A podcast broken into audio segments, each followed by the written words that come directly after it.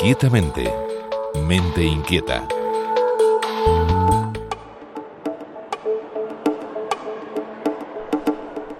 La mayoría de las personas experimentan diálogos internos consigo mismos, con su voz interior. Este fenómeno está ligado a lo más profundo de la cognición. De interna trabaja en conjunto con el cerebro para crear ese diálogo silencioso que, a veces eh, llamamos la voz interior. Y esta voz interior es eh, una de las cuestiones que nos distingue más profundamente de los animales eh, no verbales, de los animales que no tienen la capacidad del lenguaje como nosotros la conocemos. es una habilidad única que nos permite mantener un diálogo interno y experimentar ese monólogo interior. Como explica John Andoni Duña Beitia, neurocientífico de la Universidad Nebrija, la voz interior sigue un procesamiento cerebral similar a la verbalización externa.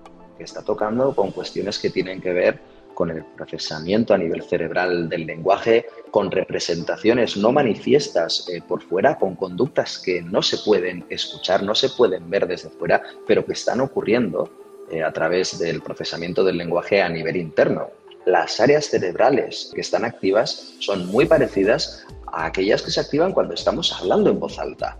Y esto involucra la corteza temporal, pero también mucho más allá, regiones como el córtex frontal motor, que tiene que ver ya con la propia verbalización, y el área de Broca, con los patrones motores que están preestablecidos para producir. En nuestra voz interior, la mente traduce el pensamiento a palabras y sigue unas fases. Una de las primeras fases es la conceptualización, es decir, pensar en lo que queremos decir o decirnos a nosotros mismos. Y luego tenemos que, llegar a la formulación que ya implica buscar la estructura lingüística que le vamos a dar a esa conceptualización. Y lo más interesante de todo es que existe un proceso de planificación articulatoria, es decir, seleccionamos de todo nuestro repertorio de patrones motores o instrucciones motores los que corresponderían a decir esto en voz alta. Nuestro diálogo interno es una herramienta valiosa en nuestro repertorio cognitivo, clave en la memorización.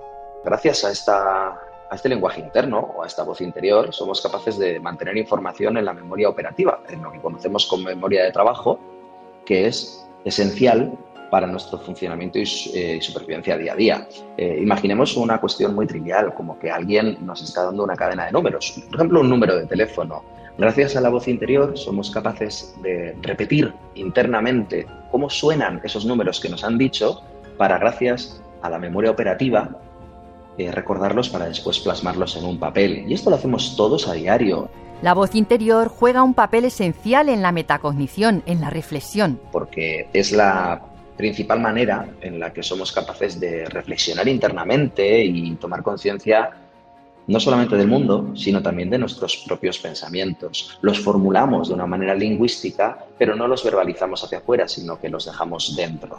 Los avances en la inteligencia artificial tienen muy en cuenta este diálogo interior y han logrado avances espectaculares. Nos están enseñando que hoy en día podemos crear interfaces eh, de carácter portátil que detecten estas señales, estas señales neuromusculares de la propia mandíbula o de la garganta que ocurren cuando la gente está hablando en su mente.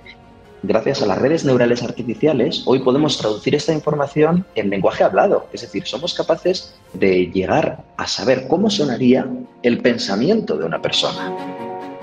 Inquietamente arroba rtve.es Esther García Tierno, Radio 5.